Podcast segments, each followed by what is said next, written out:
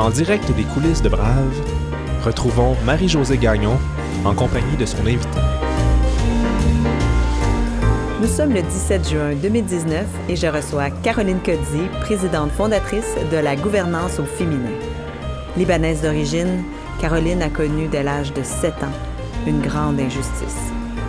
Son enfance lui a été volée par une guerre qui aura duré 15 ans. Installée définitivement à Montréal dès la jeune vingtaine, Caroline y a connu une carrière fulgurante. Et puis, en 2016, elle a quitté un poste très bien rémunéré pour diriger à temps plein l'organisme à but non lucratif qu'elle a fondé. Vous allez découvrir une histoire personnelle et professionnelle bouleversante, racontée avec soin par une femme qui n'a pas peur de grand-chose, et encore moins des mots.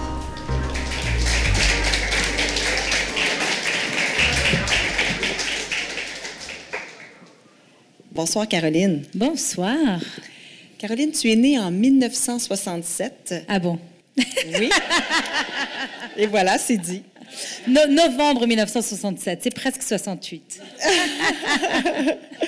Au sein d'une famille euh, chrétienne de la bourgeoisie de Beyrouth, au Liban, tu vivais une vie extraordinaire avec tes parents et ton frère aîné. Mais le 13 avril 1975, alors que tu as que 7 ans, la guerre éclate et ta vie bascule. Oui.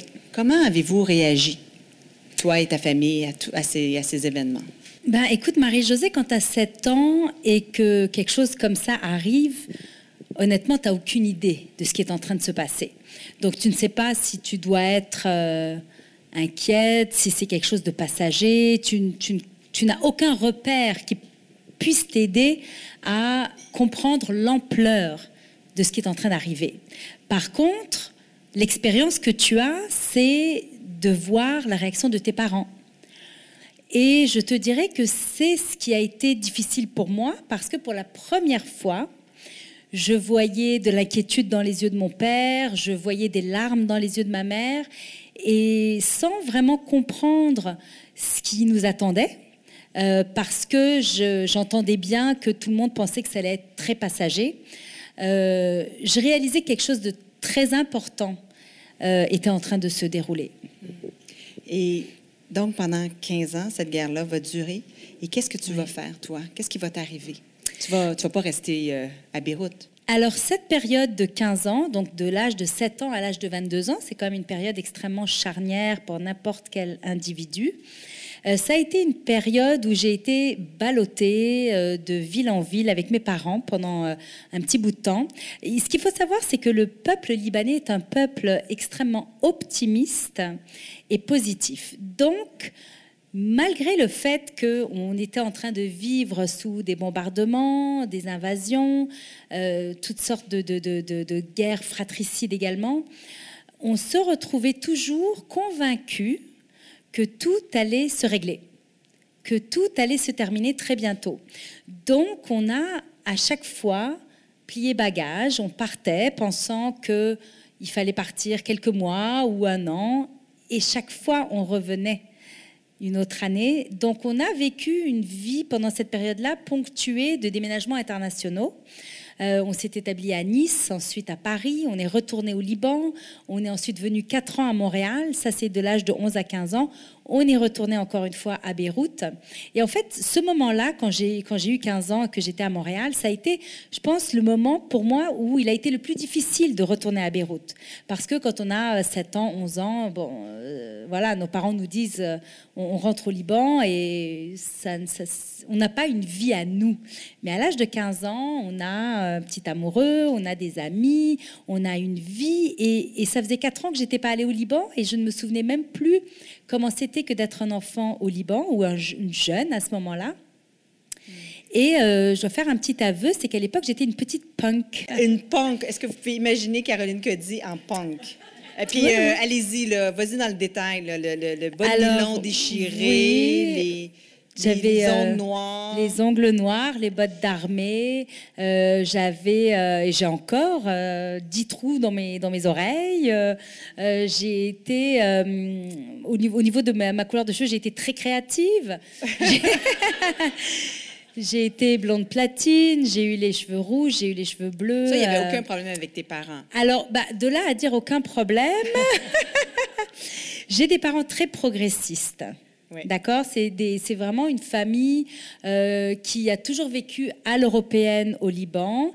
Et en fait, même, je dirais, par rapport à des Nord-Américains ou à des Européens, très progressistes. Mm-hmm.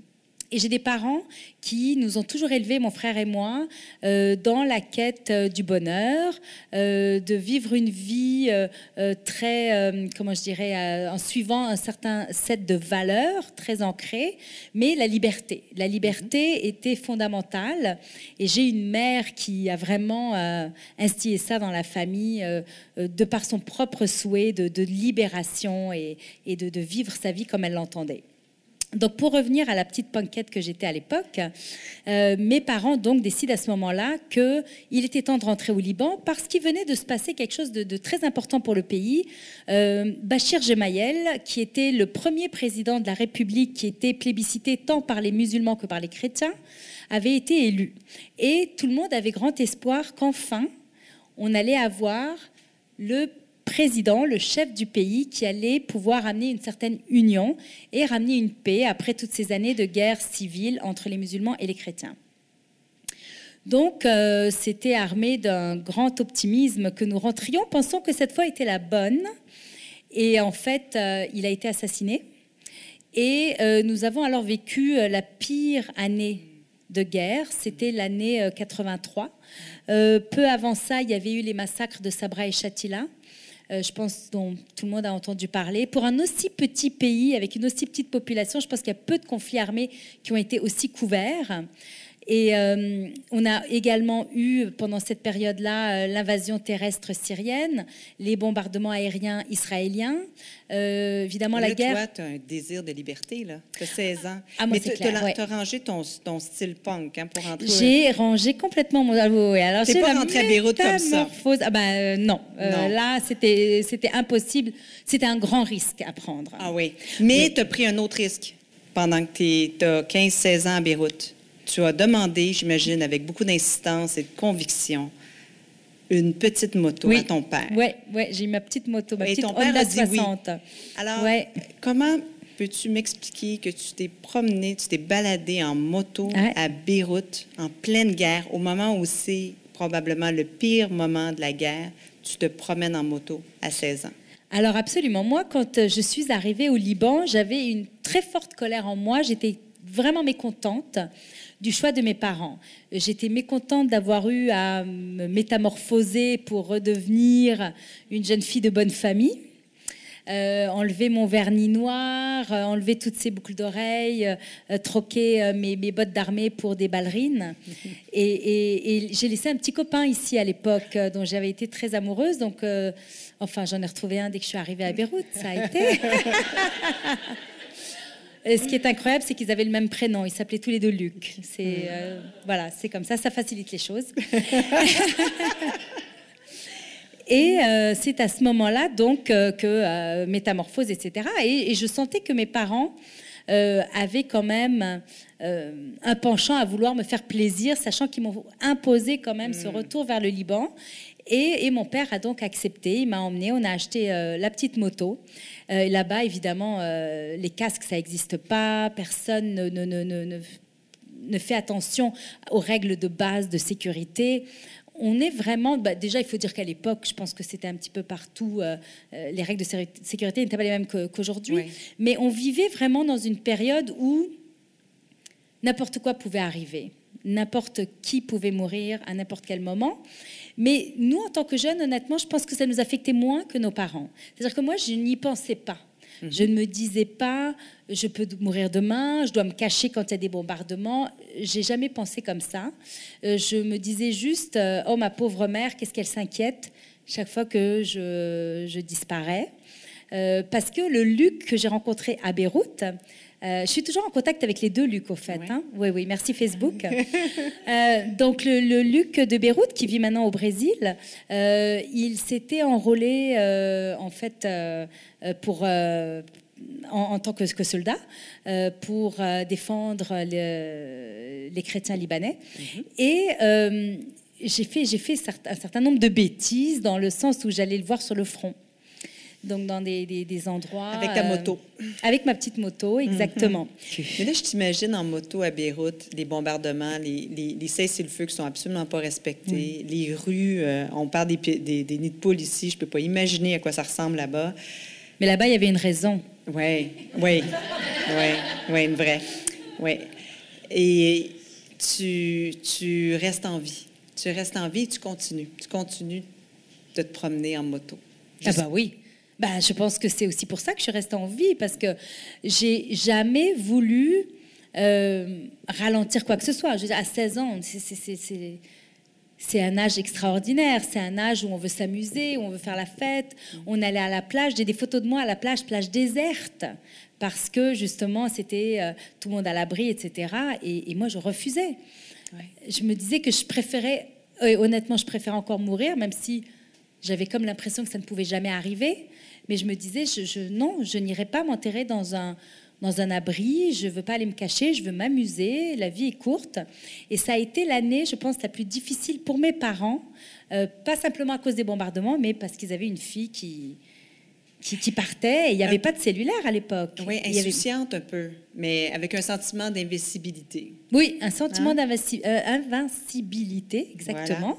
Et euh, à l'époque, non seulement il n'y avait pas de cellulaire, parce qu'il y avait des cellulaires nulle part au monde, mais il n'y avait même pas de ligne téléphonique. C'est-à-dire qu'au Liban, on avait des coupures d'électricité, on avait peut-être une heure d'électricité par jour, en général entre 2 et 3 heures du matin, donc très utile. Euh, et, pas de ligne téléphonique. Très, très difficile de se téléphoner. Donc, euh, si par exemple, je partais à la plage, et ça, c'est arrivé à plusieurs reprises, euh, je partais avec Luc à la plage ou à la montagne, et on ne pouvait pas revenir parce que les bombardements étaient si forts que la route était barrée. Alors, on était obligé, c'est déjà arrivé qu'on reste plusieurs jours bloqués. Et en fait, les parents ne peuvent même pas savoir si leurs enfants vont bien, s'ils sont vivants, parce qu'il n'y a pas de moyen de communication. OK. Ouais. Et aujourd'hui, comment tu vivrais, toi, comme maman? Oh là là, et ben, quand j'ai eu mes enfants, je pense que j'ai eu toute l'empathie du monde envers ma mère, qui, que, que je traitais d'hystérique et d'anxieuse et de, voilà, la pauvre, maman, je t'aime. Et je ne voulais pas te faire vivre ça. Mais je pense que mon désir de, de, vivre ma vie était plus grand que tout. Et que ben, je pense qu'à cet âge-là, on ne se rend pas compte du mal qu'on fait à nos parents. Mm-hmm. Euh, je pense qu'on sous-estime la souffrance, parce qu'on n'a pas nous-mêmes eu nos enfants encore et qu'on ne sait pas ce que ça peut ce que peut être ce sentiment de, de, de, de crainte de perdre son enfant. Mm. Donc c'est sûr que quand j'ai eu mes propres enfants, il y a deux choses qui me sont passées par l'esprit. C'est de un, euh, mon Dieu, ce que ma mère a dû vivre. Et de deux, quand mes enfants ont eu 17 ans, je me suis dit, oh là là, que je ne les verrai pas vivre ce que moi j'ai vécu à l'âge de 17 ans, même s'ils sont super mature, et, ou, peut-être que moi, en tant que mère. Il se serait peut-être adapté comme toi. Probablement. Hein, je pense que quand on n'a pas le choix. Tu t'es adapté complètement. Et à 17 ans, il se passe quelque chose. Il y a, il y a, un, exil euh, permanent à partir de l'âge de 17 ans. Voilà, c'est à ce moment-là. En fait, en fait l'élément déclencheur à ce moment-là, euh, pour ma mère qui travaillait à l'hôpital, elle travaillait à l'hôpital en face d'une école euh, qui venait d'être bombardée, euh, mais d'une manière assez vicieuse, c'est-à-dire à, l'heure de la récréation. Euh, ils étaient capables évidemment de viser dans la cour d'école et il y a eu énormément d'enfants tués et d'enfants qui ont perdu des, bras, des jambes, etc. Et ma mère, à l'époque, était euh, travaillait à l'hôpital et s'était occupée de, soutenir les familles qui devaient envoyer leurs enfants euh, qui avaient été amputés pour avoir des prothèses en France.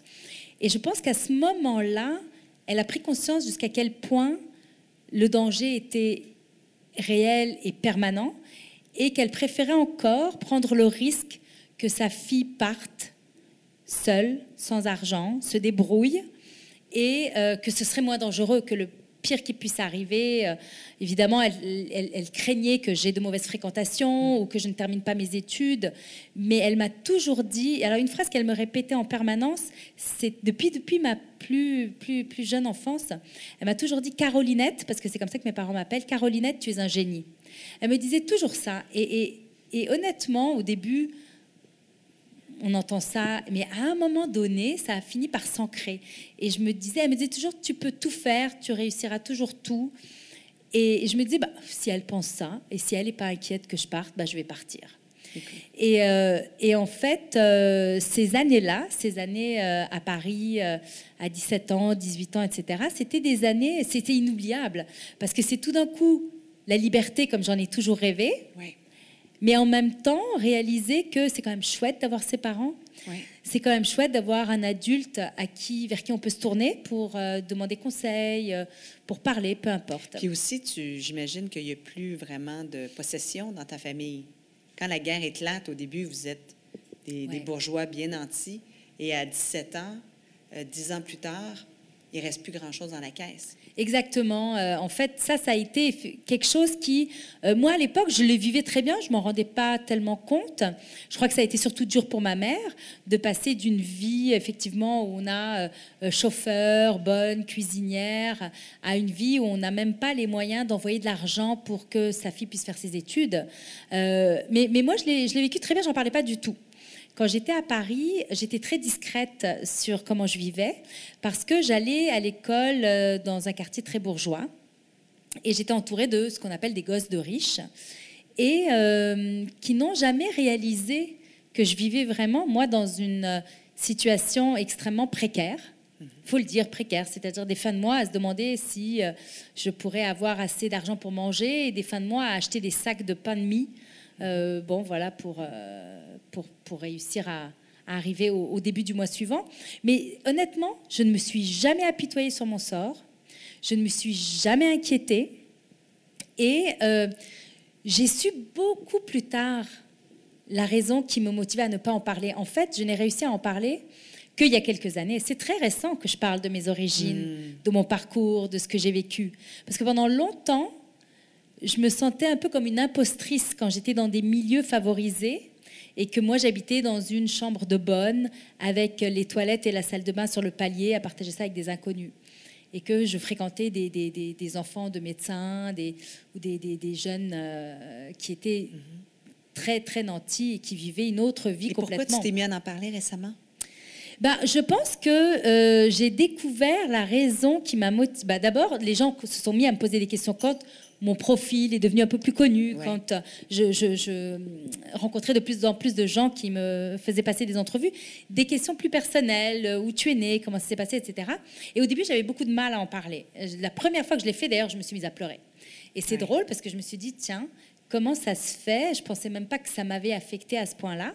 Mais euh, c'est en faisant de la recherche sur la résilience. Et comment on fait pour être une personne résiliente et qu'est-ce qui nous empêche d'être résilient que j'ai compris que probablement inconsciemment, je n'en avais pas parlé parce que je n'avais pas envie que les gens s'apitoient sur mon sort. Je pense qu'il n'y a rien de pire que quand tu veux parler de toi et que les gens disent Oh, pauvre toi, qu'est-ce que ça doit être dur. Quand on est en train de traverser un moment difficile et qu'on nous dit Pauvre toi, on nous empêche de nous reconstruire, on nous empêche de rebondir, on nous garde dans un carcan de victime. Et c'est la pire chose pour la résilience. On prend des notes, Caroline.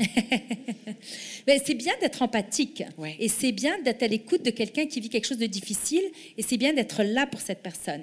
Mais il faut faire très attention euh, du type de soutien qu'on offre à cette personne-là parce qu'on peut en fait empirer la chose sans le vouloir, évidemment. Euh, donc, euh, ce que, ce que j'ai réalisé, c'est 25 ans après être arrivée au Canada, presque jour pour jour, j'avais été nommée au top 100 des femmes les plus mhm. influentes au Canada. Et à ce moment-là, j'étais invitée au gala, c'est Women's Executive Network qui, tenait euh, ces, événements-là, donc à Toronto. Et euh, à ce gala, il y avait une dame du nom de Dr. Samantha Nutt, qui est la fondatrice de War Child. Et c'est une femme extraordinaire qui a un organisme pour aider les enfants qui grandissent dans la guerre. Et j'ai trouvé que c'était incroyable comme coïncidence. Et j'avais tweeté ce soir-là, je l'avais tagué, et je lui avais dit, c'est incroyable que vous êtes là pour parler de ça et vous savez probablement pas que there is a war child in the room. Parmi les top 100, il y a une, une enfant de la guerre. Et donc, elle avait repris ce tweet-là, etc. Et, et c'est là que je me suis dit, il faut vraiment que, que j'en parle plus ouvertement et que j'écrive. Et donc, j'ai... Euh, pour un livre. J'ai écrit dans de nombreux livres, j'ai collaboré à une vingtaine de livres dans les dernières années, mais un des livres s'appelle Aventure humaine. Oui, euh, Sylvie Dubreuil, exactement. Tout à fait, que j'ai lu d'ailleurs, c'est excellent. Alors euh, là, je raconte mon histoire. Alors elle a demandé à 12 femmes influentes au Québec de raconter leur histoire à partir de l'âge de 18 ans.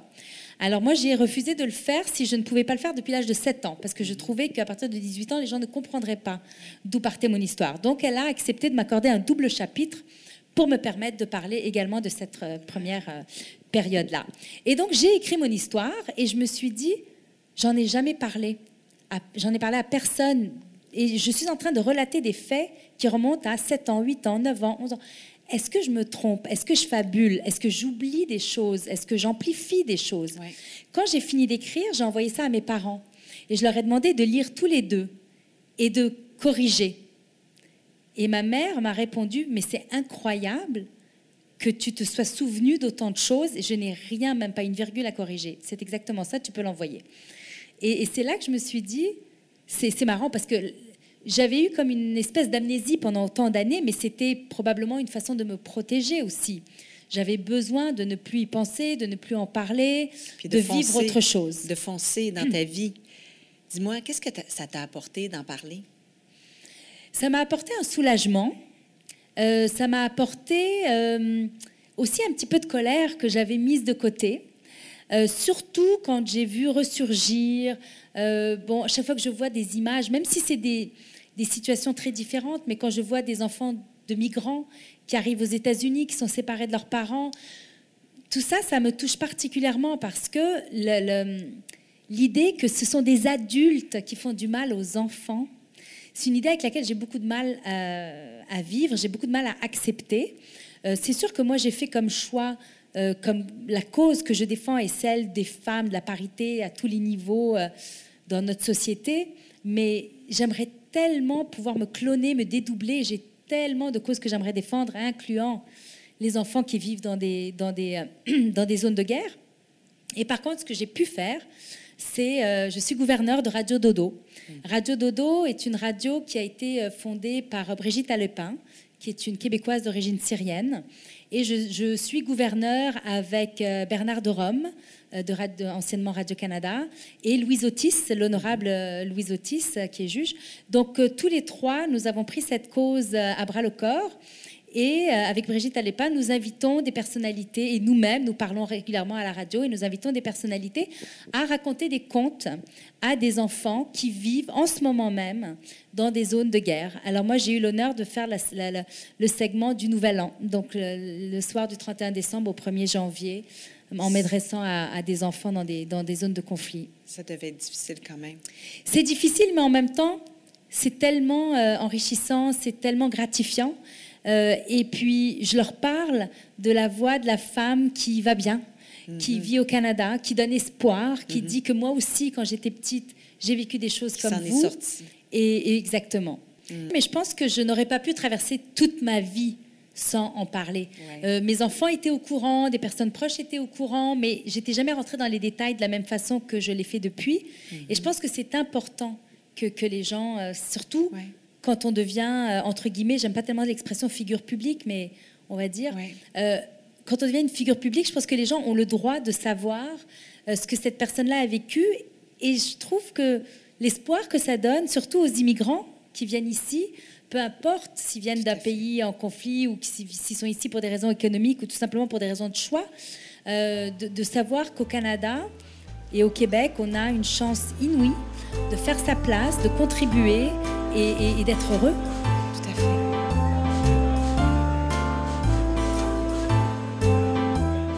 Après avoir vécu à Paris entre 17 et 22 ans, Caroline va rejoindre, avec son jeune mari, ses parents fraîchement arrivés à Montréal.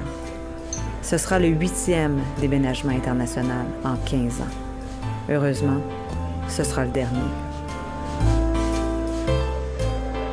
Je suis arrivée le 6 mai 1990. Le 6 mai. Voilà, le 6 mai. Et donc, euh, effectivement, donc j'ai connu Frédéric à 17 ans. Euh, je l'ai épousé à 21.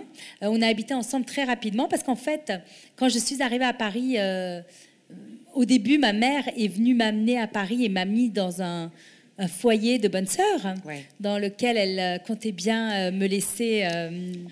je ne sais pas jusqu'à quand, mais ça. On est loin de la moto, là. Voilà, voilà, Et voilà. du punk. Et exactement, Ah, c'était fini tout ça. C'était le foyer de bonne sœur, mais évidemment avec mon, mon désir de liberté et, et mon côté rebelle, ça n'a duré que quelques mois et je suis partie euh, du foyer de bonne sœur aux grandes dames de mon père d'ailleurs, qui me disait tout le temps rentre au Liban. Alors je suis partie et je suis allée habiter donc avec Frédéric euh, que j'ai épousé quatre ans plus tard et euh, et un an après ça, on est, on est venu vivre euh, ici à Montréal. Et, même si j'avais vécu ici de 11 à 15 ans, à 22 ans et demi, c'est une toute autre vie que je découvrais. Euh, j'ai fait des études à HEC, j'ai cherché une job que j'ai trouvé très rapidement. Je me suis retrouvée à travailler dans des grands gratte-ciel du centre-ville. Ça aussi, c'est loin de ce qu'on vit euh, à Tu Paris. travailles à temps plein pendant que tu fais des études au HEC. Oui, C'est ça, hein? exactement. Et des études en ressources humaines. Voilà, exactement. Et qu'est-ce qui se passe après? Tu travailles en ressources humaines? Oui, alors j'ai travaillé en ressources humaines. J'étais euh, chez Bell Canada International pendant six ans et demi. Ensuite, euh, j'ai fait un saut euh, des ressources humaines à, aux ventes et à la consultation en ressources humaines. Euh, j'ai passé euh, 25 ans dans le monde corporatif. Ma carrière a beaucoup progressé de par ma capacité à faire du développement des affaires. Oui, oui, ça, ça a été, euh, ça a vraiment été la, la clé du succès. Mon, mon réseautage, ma capacité à utiliser mon réseau pour euh, faire avancer euh, tout, ce- tout, tout ce, tout ce à quoi je touchais, parce que dans chaque compagnie où j'allais, mon réseau m'a suivi et j'ai eu beaucoup, beaucoup de succès grâce Tu, à tu ça. devais être très, très aimé dans les organisations. Ben oui, parce que dans les organisations, dès qu'on me voyait, on voyait un signe de dollar sur mon front. Hein. C'est Parce ça. que j'ai vraiment accompli des, euh, j'ai vraiment accompli des, je dirais des, euh, des stunts, comme on va dire en anglais. C'est-à-dire, par exemple, quand j'étais chez Chepel, qui est devenu euh, Morneau Chepel maintenant, j'ai multiplié par quatre leurs revenus au Québec euh, en, en très très peu de temps. Et euh, je pense que c'est une des raisons pour lesquelles euh, Morneau avait voulu racheter euh, Chepel. Ça avait été un, un succès fulgurant. Euh, je suis ensuite allée chez Knightsbridge également, où j'ai eu un gros succès, chez Sierra Medical. Partout où j'allais, on me voyait comme la gourou en développement des affaires. Mais pendant les neuf dernières années de ma carrière, je me suis retrouvée dans des postes de haute direction, c'est-à-dire vraiment vice-présidente exécutive, où tout se rapportait à moi. C'est-à-dire que j'avais les ventes, les opérations, finances, ressources humaines, etc. Donc un côté beaucoup plus euh, holistique Ouais. de la gestion d'entreprise. Est-ce que tu peux m'expliquer comment ta carrière a débuté, mais également aussi, je pense que tu t'es séparé de Frédéric et tu as Oui. rencontré quelqu'un. Est-ce que tu peux nous expliquer le... Oui, absolument. Donc au début, quand j'ai commencé, quand je suis arrivée ici, euh, je travaillais dans des postes de secrétariat, d'adjointe de direction pendant que je faisais mes études. Et euh, donc j'étais avec Frédéric et c'est à ce moment-là, c'est dans cette époque-là que j'ai rencontré celui qui est devenu le père de mes enfants, Sylvain, qui est un autre Français qui venait de débarquer euh, à Montréal. Donc euh, j'ai, euh, je me suis séparée de Frédéric, je me suis mariée avec Pourquoi Sylvain. tu t'es séparé de Frédéric? Bah, Frédéric, je l'ai adoré. J'étais avec lui pendant 8 ans et demi, ce qui est quand même énorme pour quelqu'un qui a connu un garçon à 17 ans. Tout à fait. Euh, ça a été un, un amour que je pensais sincèrement éternel. À cet âge-là, on peut même pas imaginer qu'on ne se marie pas pour la vie. Et euh, j'ai évolué très rapidement quand je suis arrivée ici. Le Canada m'a fait évoluer mes études, euh, travailler chez PricewaterhouseCoopers, travailler chez Bell Canada International. J'ai évolué très vite et Frédéric était chef. Il a été euh, chef chez des grands traiteurs connus. Et euh, pour lui, il n'avait pas d'ambition. Il était heureux de ce qu'il faisait, il ne souhaitait rien de plus. Et ça commençait à peser dans notre couple. Alors ça m'a pris, ça m'a pris des années pour réussir à, à le quitter et, et lui dire, parce que je savais que j'allais lui, lui faire une peine terrible. Et il est, il est rentré à Paris à ce moment-là. Mais ça a été vraiment, il n'y a jamais eu de clash entre nous, il n'y a jamais eu de dispute. C'était tout simplement une croissance que j'étais en train de vivre seule. Et je trouvais dur d'être accompagnée de quelqu'un qui ne suivait pas mon ambition. Et donc est arrivé Sylvain. Voilà, est arrivé Sylvain, très ambitieux, lui, et, euh, et un- une personnalité à l'opposé, euh, et une relation aussi à l'opposé, dans le sens où nous, on s'est pas mal plus disputés. Euh, J'ai été mariée avec lui pendant 11 ans. Euh, ça a également été un grand amour. Lui aussi était marié quand je l'ai connu. Alors bon, ça c'était très compliqué. hein. Mais on a, euh, on a choisi de, se mettre ensemble très rapidement, de se marier, d'avoir nos enfants. Et je dirais que mon ambition a, a continué de manière assez démesurée, mais il ne la soutenait pas, cette ambition-là. C'est-à-dire que lui voulait être ambitieux, mais il préférait que j'ai une autre ambition, peut-être comme faire un troisième enfant et rester à la maison. OK, ça fait pas très Caroline Cody, ça. Alors, comment ça s'est articulé au quotidien? Ben, au quotidien, euh, il, il, essayait de me décourager de mes ambitions. Euh, J'étudiais le soir, j'ai fait, fait plusieurs, plusieurs, plusieurs diplômes universitaires en, en travaillant. Donc lui, ça l'arrangeait pas, il préférait que je sois à la maison. Il essayait de me, euh, de me dénigrer aussi. Euh, ça, c'est quelque chose que j'ai vécu difficilement dans le sens où euh, moi, je suis quelqu'un qui est tellement positif, tellement optimiste, tellement souriant, tellement jovial. Je ne comprenais pas pourquoi qui que ce soit voulait dire autre chose qu'un compliment, parce que mhm. moi, j'aime recevoir et j'aime faire les compliments. Et en fait, je pense qu'à un moment, quelque chose qui m'avait vraiment marqué, c'était un jour où, moi je suis très bonne, les Libanaises, vous savez, nous on fait du shopping, beaucoup de shopping, mais on sait faire de bonnes affaires. Et là j'avais... Euh, ah ouais, ouais. Quand, est-ce qu'on fait une virée shopping Ah ouais. Ici ou à Paris Ah, où tu veux. J'ai les bonnes adresses dans les deux places. Et euh, là, je venais de m'acheter un super tailleur en soie euh, rose magnifique, Diane von Furstenberg, dont je me, que, que j'ai encore d'ailleurs, je suis euh, bien heureuse de, rentrer encore dedans. Euh, et il était liquidé, liquidé, liquidé, parce qu'il était à un prix que je ne pouvais absolument pas me payer à l'époque où j'étais secrétaire de direction chez Bell Canada International pendant que, pendant que j'étudiais. Et donc, soldé et, plus tel tel rabais faisait que finalement, il était accessible pour moi. Et un matin, je l'ai mis pour aller travailler. Et il m'a regardé en me disant mais pourquoi tu es habillée comme ça pour aller travailler? Est-ce que tu te prends pour la présidente? Et là, je lui ai dit, je ne me prends pas encore pour la présidente, mais j'ai l'ambition de devenir un jour, et donc je, je me pratique. Et il ne comprenait pas ça, ça, l'embêtait. C'était n'était mhm. pas son souhait, et il n'a jamais voulu me propulser vers ça, alors que c'était quelqu'un qui lui-même réussissait très bien, qui était brillant, vraiment très intelligent, pas beaucoup d'intelligence émotionnelle, mais un quotient intellectuel très élevé. Moi, je l'admirais énormément. Je voulais être comme lui. Et euh, ça te ressemble pas, ce que tu racontes. C'est pas la perception qu'on a de toi. Non, je sais. Oui. Comment on peut se faire enfiroiper comme ça? Oui, bah, je suis bonne à me faire enfiroiper en fait. C'est vrai? Oui. Oui, oui, oui. En fait, dans la relation, dans les relations amoureuses. Oui, je suis pas une bonne juge de caractère. Ah non, non, non. Pas en affaires, hein? Impossible. Puis pas avec tes parents. Tu étais bonne avec tes parents Que ce soit en affaires, famille, amitié, je pense que je juge bien les gens et je pense que j'ai des réseaux extraordinaires et je pense que les gens restent auprès de moi et je reste auprès des gens sur des très longues périodes. Je le vois à la gouvernance au féminin, je suis entourée de gens qui sont impliqués avec moi depuis le tout début. J'ai des gens qui sont bénévoles à la gouvernance féminin, qui ont travaillé pour moi il y a 20 ans, qui sont encore là, qui ont travaillé dans plusieurs compagnies pour moi, qui m'ont suivi de compagnie en compagnie.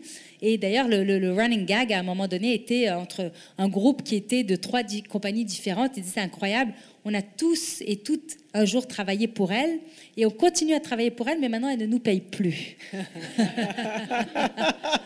Donc, je m'organise plutôt bien. Mais, euh, mais euh, je pense que j'ai du mal à repérer les, pervers narcissiques ah et que euh, c'était tout simplement ce qui m'était arrivé avec mon, mon, mari. Mais ce qui a été d'une grande aide, et puis pour toutes celles ou ceux, parce que c'est plus rare que les femmes soient perverses narcissiques, c'est plus les hommes, statistiquement, hein, j'invente rien. Mais moi, ce qui m'a beaucoup aidé, et puis je le partage parce qu'il y a toujours des gens qui se disent Ah, moi aussi, j'ai vécu quelque chose de similaire. Mais euh, il y a une femme qui s'appelle Isabelle Nazaraga, mhm. qui a écrit un livre qui s'appelle Les manipulateurs sont parmi nous, qui, je pense, à l'époque, m'a sauvé la vie. Parce que je n'avais aucune idée, au moment où j'ai quitté Sylvain, sans savoir pourquoi je le quittais, tout simplement parce que je savais qu'il fallait que je le fasse pour ma santé mentale, pour ma survie, au bout de 11 ans d'un de, espèce de traitement. Euh, de, se faire rabaisser, de se faire euh, presque dire ce que je peux dire, pas dire, faire ou pas faire. Et c'est quelqu'un qui m'a dit, en fait, c'est un peu ironique, euh, je suis un peu gênée de partager ça avec vous, mais, mais on est dans un contexte intime. Très intime. Euh, c'est que c'est une de ses maîtresses qui m'avait euh, dit qu'il faudrait que je lise ce livre parce qu'enfin j'avais fait j'avais fouillé puis j'avais découvert des maîtresses dans son placard et une d'entre elles je suis devenue amie et en fait en fait je dois avouer que deux d'entre elles je suis devenue amie jusqu'à ce jour mais une d'entre elles qui est en France, l'autre qui est ici à Montréal. Et donc celle de France m'a dit, euh, mais euh, ma pauvre, euh, tu ne sais pas que tu étais mariée avec un manipulateur pervers narcissique. J'ai dit, je sais même pas c'est quoi. Et elle m'a dit, lis le livre d'Isabelle Nazaraga. Isabelle, qui par la suite est devenue une de mes meilleures amies, avec qui j'ai fait des voyages au Maroc, en Thaïlande, qui vient me voir au Canada, que je vais voir en France, et qui m'a aidé à comprendre tout ça. Mais par contre, j'ai toujours pas mes radars pour les identifier, je sais pas. Non. Non. OK. Et comment vas-tu réussir à le quitter? Parce que quelqu'un qui te manipule comme ça, comment tu t'en sors? Comment tu, c'est quoi qui a fait que tu as décidé de le quitter? Ça a été très, très difficile parce que c'est un, manipulateur charmeur. C'est-à-dire que pour l'extérieur, euh, il était vu comme quelqu'un d'extraordinaire et c'était quelqu'un de très beau, ben, toujours, enfin j'imagine très beau, très intelligent et très accompli. Donc pour beaucoup de femmes, c'était euh, le mari rêvé. Et donc, euh, je savais que j'allais être très critiquée de cette rupture en disant, bah, vraiment, comment elle a pu faire une chose pareille. Mais je pense que quand les gens ont vu jusqu'à quel point, une fois que mes ailes ont été détachées, jusqu'à quel point ma carrière a décollé, jusqu'à quel point je me suis épanouie dans ma vie personnelle, professionnelle, sociale, et les gens ont commencé à voir toutes ces choses-là et à comprendre. Et tes enfants, comment ils ont vécu ça? Ta fille avait 9 ans, je crois, puis ton fils avait 7 ans quand vous êtes exactement. séparés. Comment ils ont vécu ça? Bah, comme tous les enfants, c'est dur au début. Euh, mais surtout, ma fille l'avait souvent entendu euh, le soir tard me parler de façon euh, qui, l'a choquée elle-même. Ce qui fait qu'à un moment donné, c'est même ma fille qui m'avait dit Pourquoi tu pars pas, maman? Partons. Et là, ça a été un petit peu ce qui m'a ouvert la porte pour me dire, bon, je pense que mes enfants sont prêts à accepter euh, cette décision. Le courage, c'est aussi de quitter son conjoint quand ça ne va plus et de se donner la permission de devenir qui on est et de vivre pleinement sa vie. Et là, tu commences à vivre, à les élever seuls essentiellement. Et ta carrière, à ce moment-là, elle n'a pas encore décollé, elle va décoller. Comment as-tu pu prendre la décision ou encore comment as-tu pu réussir à faire décoller ta carrière alors que tu es responsable, presque seule, d'une fille de 9 ans et d'un garçon de 7 ans? Comment tu combines tout ça ensemble? Ben, ça a été très difficile. Les, premières années, il prenait les enfants quelques jours par semaine, mm-hmm. euh, toutes les deux semaines. Il les prenait peut-être 30% du temps. Ça, ça me permettait un petit peu d'avoir du temps parce que je siégeais sur des conseils d'administration, sur des comités, j'étais très impliquée dans la communauté et euh, j'avais pas envie d'arrêter tout ça. Mhm. Euh, j'ai continué et j'ai décidé d'élever mes enfants dans la compréhension de pourquoi maman n'est pas là le soir, de leur décrire le genre d'activité auquel je participais. Et dès qu'ils ont eu 11 ans, euh, j'ai commencé à les emmener avec moi. Donc je les emmenais à l'époque, euh, j'étais sur le conseil d'administration d'enfants en retour pour les enfants disparus. Et en fait, je m'étais impliquée auprès d'enfants en retour parce que j'avais toujours eu la hantise qu'ils partent et qu'ils les emmènent en France. Donc j'avais contacté Pinar Camon, qui est encore la directrice générale d'Enfants Retour, et je lui avais dit que je voulais m'impliquer, je voulais les aider, etc. Et elle m'avait été très utile en m'expliquant comment faire pour me protéger au cas où. Et à ce moment-là, euh, j'avais décidé d'organiser un événement au Cirque Éloise euh, pour mon anniversaire. Je me suis dit plutôt que parce que j'ai toujours fait de très grandes fêtes pour, pour mon anniversaire. J'adore ça. J'adore être entourée. Et je me disais chaque fois les gens m'apportent plein de cadeaux, j'ai besoin de rien. Alors si les gens pouvaient plutôt acheter des billets, ça permettrait de faire une levée de fonds pour enfants retour. Et euh, on a levé 86 000 dollars net le soir de mon anniversaire. C'est la première fois de ma vie que je faisais ça et j'étais vraiment estomaquée. Et euh, ça avait été couvert par la Gazette, il y avait eu beaucoup de, de, couverture médiatique. Et, là, ils m'ont demandé de siéger dans leur conseil d'administration, etc.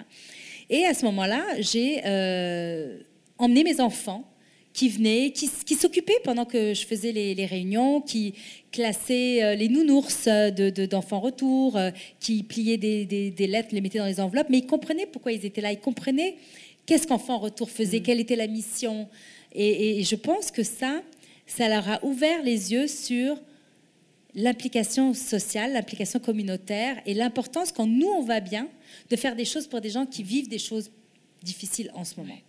Et là, donc, on l'a raconté tout à l'heure rapidement, euh, ta carrière d'école, mais vraiment. Mais à travers ça, tu as l'impression qu'il y a une injustice qui existe malgré le fait que tu en as vu des bien pires que ça. Tu peux en voir des milliers d'injustices, mais il y en a une qui va t'accrocher et tu vas lancer la gouvernance au féminin en 2010, je crois. Oui, exactement. Alors moi, je me suis impliquée, à part euh, Enfants Retour, j'ai été impliquée dans de nombreuses autres causes. Je ne vais pas toutes les nommer parce qu'il y en a beaucoup trop, mais entre autres, je me suis impliquée auprès des femmes en difficulté. Alors j'ai passé neuf ans au Y des femmes, sur le comité de sélection de femmes de mérite et ensuite sur le jury de la femme d'exception.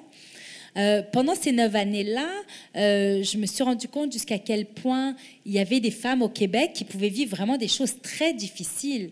C'est-à-dire qu'on n'a pas besoin d'être de, au Liban pour vivre la guerre que ces femmes-là vivaient, que ce soit à cause de leur conjoint ou, ou à cause de problèmes de toxicomanie ou, ou d'itinérance, etc. Euh, et je me suis impliquée également auprès du logis Rose Virginie, dont j'ai été présidente d'honneur deux années. Euh, et je suis gouverneure du Chénon depuis maintenant neuf ans, euh, bientôt dix ans aussi. Tout ça, pour moi, c'était essentiel parce que ma carrière allait bien. Et je trouvais important d'aider des femmes qui, elles, avaient comme seule ambition d'avoir un toit d'avoir de quoi manger, de pouvoir s'habiller, de retrouver leurs enfants qui leur avaient peut-être été enlevés parce qu'elles avaient été de mauvaises mères et qu'elles voulaient maintenant se remettre euh, dans le bon chemin. Donc en parallèle de tout ça, moi effectivement, comme tu le décrivais, euh, Marie-Josée, ma carrière était en train de progresser. Je me suis retrouvée euh, vice-présidente et vice-présidente exécutive et trop souvent la seule femme à la table des discussions. Et c'est à ce moment-là, c'est en 2009, en fait, juste avant que je décide de fonder la gouvernance au féminin, que j'ai fait ce constat et que je me suis rendu compte pour la première fois que des femmes qui avaient gradué en même temps que moi n'avaient pas réussi à progresser de la même manière que moi. Et j'avais pas vraiment l'explication. Je me demandais si c'était ma perception, si et je me suis mise à faire des recherches. Alors, j'ai fait beaucoup de lectures. Je me suis penchée sur la question au Canada, internationalement, et j'ai réalisé qu'effectivement, ce n'était pas une impression, qu'il n'y avait que 5% de PDG qui étaient des femmes, qu'il n'y avait que 14% de femmes dans les conseils d'administration, un petit peu plus si on regarde les, les, les, les plus grandes, les 60 sociétés cotées en bourse de Toronto, il y en a 22. 22%, ça, ça reste ridicule.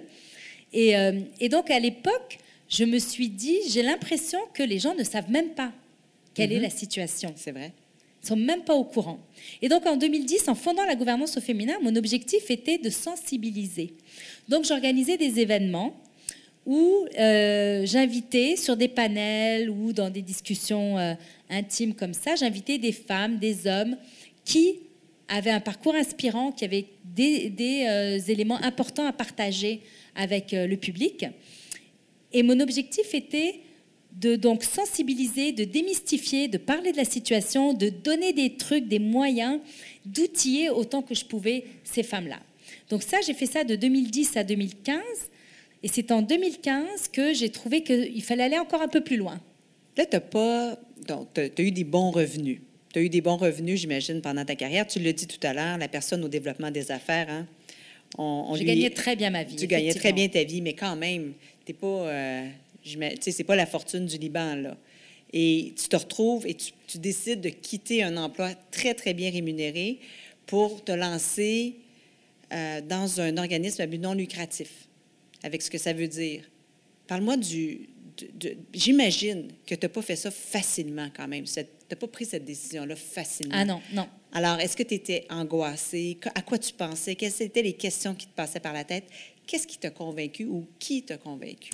Alors, ce n'était pas une décision prise à la légère, mais pour illustrer euh, ce qui m'a convaincu, je vais revenir en arrière deux secondes, 2015, donc pendant cinq ans, j'ai fait les événements. 2015, j'ai décidé d'aller un peu plus loin en concrétisant les choses dans le soutien qu'on offre aux femmes, en personnalisant le type de soutien. On a lancé un programme de mentorat euh, qui est co-présidé par euh, Laure Cohen-Van Delft et Franck Bernard qui est ici, que, que, je remercie de, son soutien depuis autant d'années. Euh, donc ce programme de mentorat que j'avais imaginé en prenant le temps de me pencher sur cinq programmes de mentorat très impressionnants de grosses organisations pour le soutien des femmes. J'ai pris ces cinq programmes-là avec le comité euh, qui était donc co-présidé par Franck Elor. Euh, on a travaillé sur un nouveau programme tout à fait unique qui s'adresse à des femmes dans des postes de vice-présidence qui aspirent à être PDG, qui aspirent à présider des conseils ou à siéger dans des conseils. Et on a d'ailleurs euh, des mentors et des mentorés dans, dans la salle aujourd'hui. Et ce programme de mentorat-là a été lancé le jour des cinq ans de la gouvernance au féminin. On a fait un, gros événement pour souligner les, cinq ans et on a annoncé cette, euh, ce, euh, programme euh, qui est donc maintenant déjà à sa quatrième année, bientôt cinq ans. Et Ensuite, on a lancé également une formation en gouvernance en collaboration avec l'Institut de gouvernance des organismes publics et privés. Et ça aussi, je sais qu'il y a des, mhm. des, personnes qui ont suivi, plusieurs qui ont suivi la formation qui sont ici aujourd'hui. Et donc cette formation pour outiller les femmes qui souvent ont la fausse perception qu'elles ne sont pas prêtes pour siéger dans des conseils, mais on leur donne tout ce qui leur est utile pour, être vraiment euh, prêtes à siéger dans les, plus gros conseils euh, du pays. Et en parallèle de tout ça, je me disais, bon, là, on est en train de travailler sur les femmes, on travaille sur la sensibilisation. Euh, on a beaucoup d'hommes dans nos événements, donc nos alliés, nos ambassadeurs masculins sont là. Mais qu'est-ce qu'on fait pour que les entreprises changent? Ces entreprises qui sont bâties, créées par des hommes pour des hommes et qui disent aux femmes, montez. Ça ne marche pas. Il faut qu'il y ait un réel travail qui se fasse de fond en termes de culture, en termes de politique, en termes d'initiatives que les entreprises font pour permettre aux femmes de progresser. Et donc, c'est là que j'ai imaginé une certification qui s'appelle donc la certification parité de la gouvernance au féminin. Et en 2017, on avait fait, euh, en fait en 2016, j'avais fait une demande de subvention au fédéral et au provincial. Et c'était quelque chose que je voyais comme tout à fait innovateur, unique et qui allait avoir un impact concret et réel. Mais il semblerait que ni le gouvernement du Québec ni le gouvernement du Canada n'avaient vu la, brillance de ce, de, je dis ça en toute humilité, parce que je ne suis pas seule derrière tout ça, il y a toute une équipe qui a travaillé avec moi là-dessus, qui ne voyait l'utilité de ce qu'on était en train de, créer. Donc, à ce moment-là, j'ai euh, demandé le soutien pro bono de McKinsey et compagnie. Je leur ai dit que j'ai pas d'argent pour vous payer, j'ai pas obtenu de euh, subvention, mais j'ai cette idée et je pense que ça va être quelque chose qui va vraiment faire une différence au Québec et au Canada pour réduire l'écart entre les femmes et les hommes dans les entreprises. Et ils ont dit oui. Et quand ils ont dit oui, il s'est passé en parallèle autre chose. Ma fille, Elodie, est devenue avocate, a quitté la maison. Et là, je me suis dit, bon, McKinsey et compagnie est prêt à embarquer avec nous. Moi, je suis là en tant que vice-présidente exécutive d'une firme d'expertise médicale. C'est une grosse job, exigeante. Comment est-ce que je vais faire pour pouvoir mener ce projet qui va être énorme à bien? C'est impossible. Quand Elodie m'a annoncé qu'elle partait, la semaine d'après, j'ai mis la maison en vente. J'ai donné ma démission. J'ai acheté un condo où je suis allée vivre avec mon fils. Et j'ai fait le saut sans même y réfléchir. Je voyais que toutes les étoiles étaient alignées. Je me suis dit, c'est maintenant. S'il y a un moment pour faire ce dont j'ai toujours rêvé, c'est-à-dire être à temps plein à la gouvernance au féminin, c'est maintenant. Et j'ai pas écouté tous les gens qui m'ont dit mais comment tu vas faire pour te payer un salaire? Comment tu vas faire pour t'en sortir? C'est certain que je ne gagne pas le même salaire que je gagnais à l'époque parce que j'avais un salaire peut-être à la fin un peu démesuré, je dirais même. Mais de quoi avons-nous vraiment besoin dans la vie? À un moment donné, il faut aussi se poser cette question-là. Mhm. Oui, l'argent, c'est important. Mais pour moi, bien plus important, c'est de vivre ma passion. Et finalement, on a réussi en même pas un an à, faire notre premier million de dollars d'argent corporatif uniquement. Mhm. Donc, c'est la Caroline en moto qui fonce dans les rues euh, de Beyrouth à toute allure. C'est la fonceuse qui a lancé, qui a décidé de quitter son travail, bien rémunéré, pour aller à temps plein dans un OBNL. Voilà, c'est la même Caroline. C'est la même Caroline qui, grâce à ce qu'elle a vécu justement pendant toutes ces années dans les rues de Beyrouth, a su surmonter ses peurs, a su faire preuve de persévérance et, de courage et, mm. de résilience. Et vraiment, avec le recul, c'est au-delà de mes attentes. Oui, tu es une espèce de mère Teresa, hein? des, injustices. Non, mais c'est vraiment quelque chose qui te, qui te qui vient te chercher. Hein? Oui, la, justice, c'est pour moi, c'est ma valeur centrale. Je réagis très mal face aux injustices, quelles qu'elles soient. Euh, je déteste voir un enfant se faire euh, disputer alors qu'il n'a rien fait de mal. Je ne supporte pas de voir euh, des femmes qui devraient avoir des postes qui ne l'obtiennent pas parce que le président joue au golf avec tel homme qui a, qui a, reçu la promotion. Enfin, peu importe la situation, pour moi, je suis prête à tout accepter tant que c'est fair, tant que c'est juste. Puis où est-ce qu'on n'a pas été fair avec toi dans ta vie? Ben, on n'a pas été fair en, transformant mon pays en, un terrain de jeu pour euh, des puissances qui se sont affrontées. Parce que le Liban est un tout petit pays, il y a 4 millions d'habitants au Liban, et euh, ça c'est minuscule. Et, et, il y a autant de Libanais hors du Liban qu'au Liban aujourd'hui, peut-être même plus en fait. Et, ça a été le terrain de jeu. Euh, il, y a eu, il y a eu les Français, il y a eu les Américains, les Israéliens, les Syriens, les Russes, tout, tout le monde a mis son nez euh, et, son, et, son, grain de sel. Et finalement, j'ai aucune idée ce qu'aurait été ma vie si hmm. ça n'était pas arrivé. Ouais. Caroline, je pourrais passer une heure encore avec toi minimum à parler de tout ce que tu as réalisé, tout ce que tu as fait, à parler de toutes les personnes que tu as interviewées. C'est fou. Euh, de toutes les personnes à qui euh, toutes que tu as convaincues. C'est incroyable. Il n'y a rien qui t'arrête, n'est-ce pas? On va s'arrêter bientôt. Euh, j'aimerais que tu me parles d'un mot que je t'ai entendu dire à plusieurs reprises, que je trouve tellement beau. C'est toi qui viens le ramener dans, notre discours, dans, dans, ce que j'ai entendu récemment, et je me suis dit, oh mon Dieu, je vais l'adopter aussi, ce mot-là. J'aimerais ça que tu nous en parles, puis tu nous parles de la place que ce mot-là a dans ta vie, c'est-à-dire la bienveillance.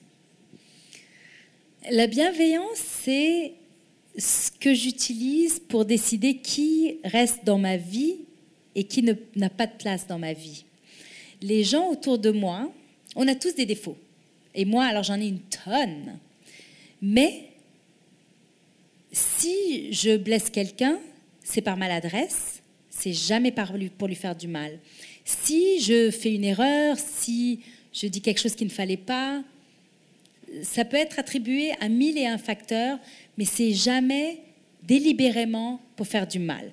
La bienveillance, je pense qu'à partir du moment où on est armé de bienveillance dans tout ce qu'on fait, ça ne peut qu'être positif. Rien ne peut mal se passer. Et donc, je m'attends de mes amis, de mes amours, de mes employés, de mes collègues, de mes partenaires, de tous les gens avec qui je travaille, je m'attends à de la bienveillance pas simplement envers moi, je m'attends à ce que ce soit des gens pour qui la bienveillance est importante. Je pense que c'est comme ça qu'on arrive à faire de grandes choses, parce que la passion est essentielle, la persévérance est essentielle, mais sans bienveillance, tout ça ne va peut-être pas mener à quelque chose qui est là pour le plus grand bien de tous. Et je pense sincèrement que une vie ne vaut pas la peine d'être vécue si ce n'est pas pour laisser un leg, si ce n'est pas pour faire quelque chose pour d'autres gens que juste nous-mêmes ou notre famille immédiate. Et en fait, je pense que ça me vient de ma mère parce qu'elle est foncièrement bienveillante. Et je vois par exemple mon frère qui est diamétralement opposé à moi sur plein de niveaux. Il a cet élément aussi de bienveillance et d'implication communautaire. Il fait plein de choses. Et, euh, et je pense que c'est ce qui nous unit.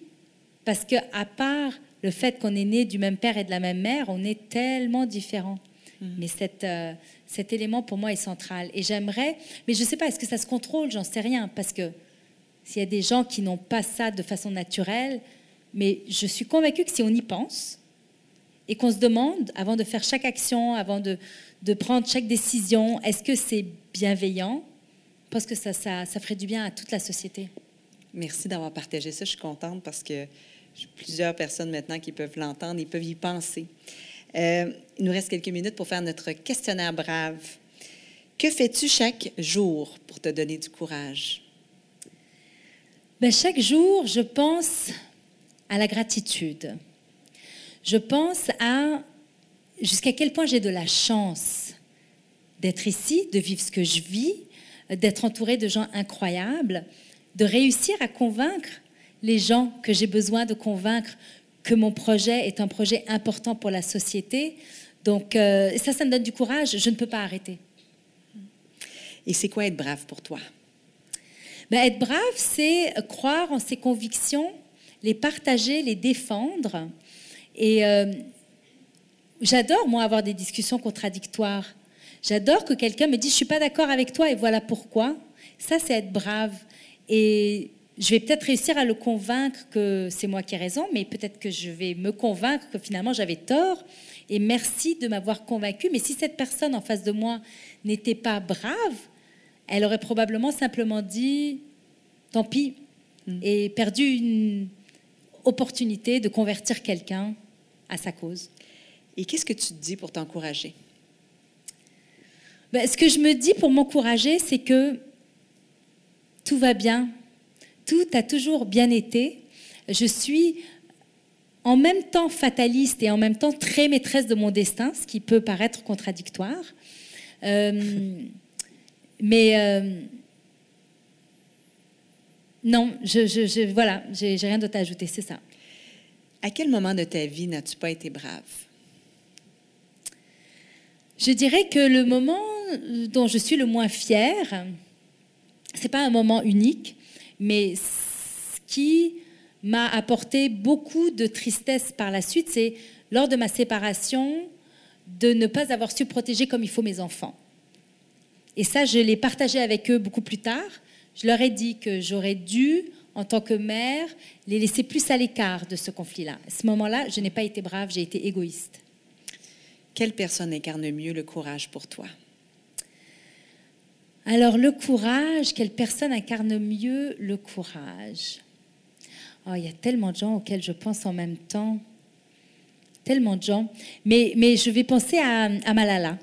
Hmm. Euh, Malala, qui, euh, qui, qui, est une maintenant femme extraordinaire, qui euh, n'a pas laissé même une balle, même des hommes aussi barbares soient-ils, la faire taire. Qu'as-tu envie de dire aux jeunes pour les encourager? Ben, j'ai envie de leur dire que je les envie, c'est merveilleux d'avoir toute la vie devant soi. Je pense que c'est normal d'avoir des peurs et des questionnements, euh, que c'est normal d'hésiter, mais qu'ils ont une occasion extraordinaire de vivre dans une époque formidable où, grâce aux réseaux sociaux, grâce à euh, ces valeurs collectives qu'ils ont supportées à bras le corps, que ce soit contre la violence faite par les armes aux États-Unis, que ce soit pour l'environnement, euh, que ce soit contre le sexisme, contre le racisme, euh, pour le mariage gay, toutes ces, tous ces changements extraordinaires qui ont été finalement quand même apportés par notre génération, que eux sont en train de maintenant amplifier, euh, je pense qu'ils vivent une époque formidable. Et j'espère que cette génération-là va savoir se tenir debout face à ce que je vois poindre du nez de l'autre côté, qui est la montée du populisme, euh, l'avortement qui est remis en question et, et toutes sortes d'horreurs que je ne pensais pas avoir à, revivre. Donc c'est maintenant entre leurs mains. Il faut qu'ils aient le courage de protéger les prochaines générations à leur tour. Merci infiniment, Caroline, de t'être arrêtée à Brave. Merci. Merci, c'est un honneur.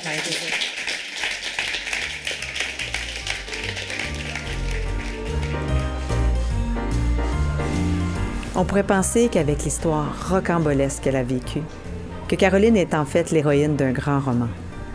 Mais non, pas du tout. Je l'ai eu en face de moi. Et croyez-moi, elle et sa fureur de vivre sont bien réelles. je ressors de cette entrevue remplie d'énergie. D'énergie pour foncer, d'énergie pour performer, de l'énergie pour faire du bien autour de moi, de l'énergie pour aimer. En fait, je suis curieuse de savoir quel effet elle vous a fait aussi. Alors n'hésitez pas à m'écrire. Et merci d'avoir été des nôtres, encore une fois, et à très bientôt. Brave, la série d'entretiens avec des femmes qui ont du cran, est une idée originale de Marie-Josée Gagnon. Osez nous rejoindre sur notre site web à braveinspiration.com, de même que sur les médias sociaux. Si vous avez aimé ce balado, osez vous y abonner et osez le partager.